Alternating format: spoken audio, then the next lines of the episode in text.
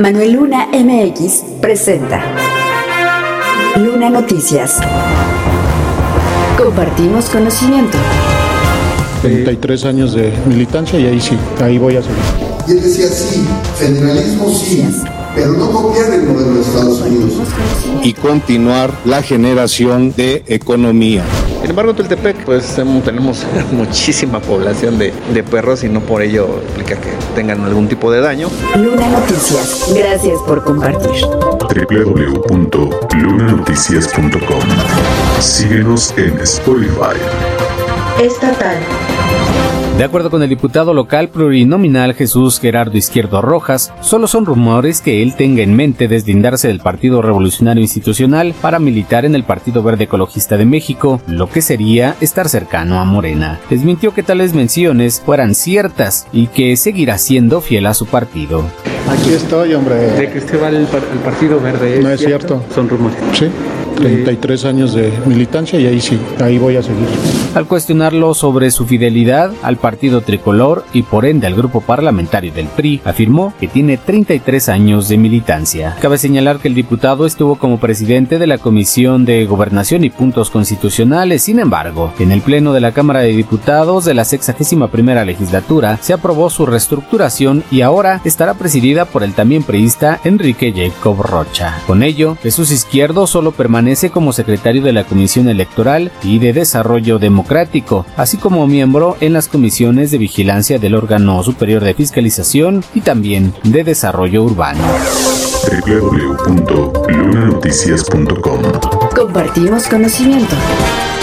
Ricardo Sodicuellar, titular del Poder Judicial del Estado de México, inauguró el coloquio La Justicia en México, una retrospectiva histórica, el cual realiza de la mano con el Colegio Mexiquense, quien es un referente a nivel nacional sobre el estudio histórico de la erección del Estado de México, realizando un coloquio donde participaron conocedores de la historia de la entidad. Sodicuellar relató que el director del Colmex, César Camacho Quirós, llevaría su plática en torno a los hechos relacionados con las actas de las diputaciones que dieron origen a nuestro estado y como una reforma americana abrió los ojos a los académicos mexicanos respecto al origen del federalismo en nuestro país. Una institución que en 1824 generó grandes polémicas.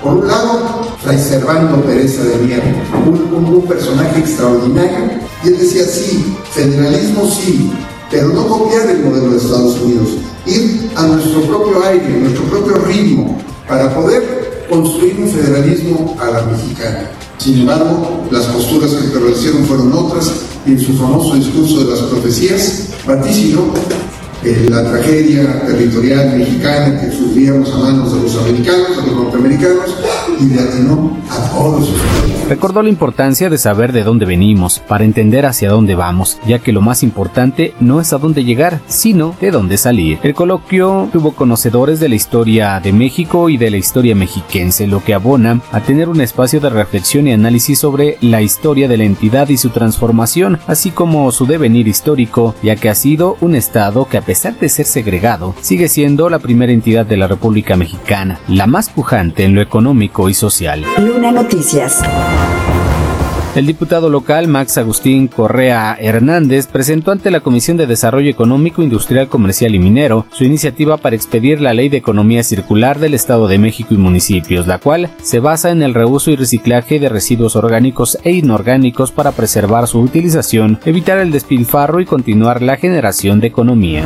En México se producen 126 mil toneladas diarias de residuos sólidos urbanos y en nuestro Estado de México se calcula alrededor de 17 mil toneladas diarias, de las cuales un alto porcentaje se generan en las zonas urbanas y metropolitanas. Es decir, que con el fortalecimiento e impulso al modelo de economía circular, se estarían reprocesando estas cantidades de residuos sólidos urbanos, orgánicos e inorgánicos para preservar su utilización y continuar la generación de economía, en vez de que estos residuos lleguen a un confinamiento, relleno sanitario o tiraderos a cielo abierto. Mediante la implementación de estímulos que se establecen en la presente ley, así como a través de los instrumentos jurídicos, administrativos, fiscales y financieros. Los integrantes de la comisión acordaron realizar mesas de trabajo con personal de las dependencias estatales para poder fortalecerla. Sin embargo, eso será una vez que termine de establecerse la nueva administración. Cabe señalar que la nueva ley propone que dependencias estatales y municipios promuevan el desarrollo del mercado del reciclaje, así como mecanismos para incrementar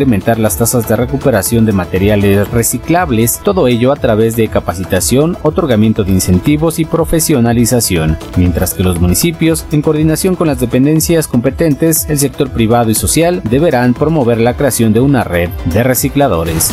www.lunanoticias.com Compartimos conocimiento.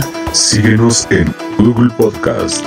Últimamente el sector dedicado a la pirotecnia ha percibido mayor prohibición de su uso en los municipios, aseguró el diputado local Marco Antonio Cruz Cruz, quien es oriundo del municipio de Tultepec, el cual está identificado como el mayor productor en el Estado de México. Estas prohibiciones provocan menos consumo en años recientes, a pesar de que septiembre es uno de los de mayor venta.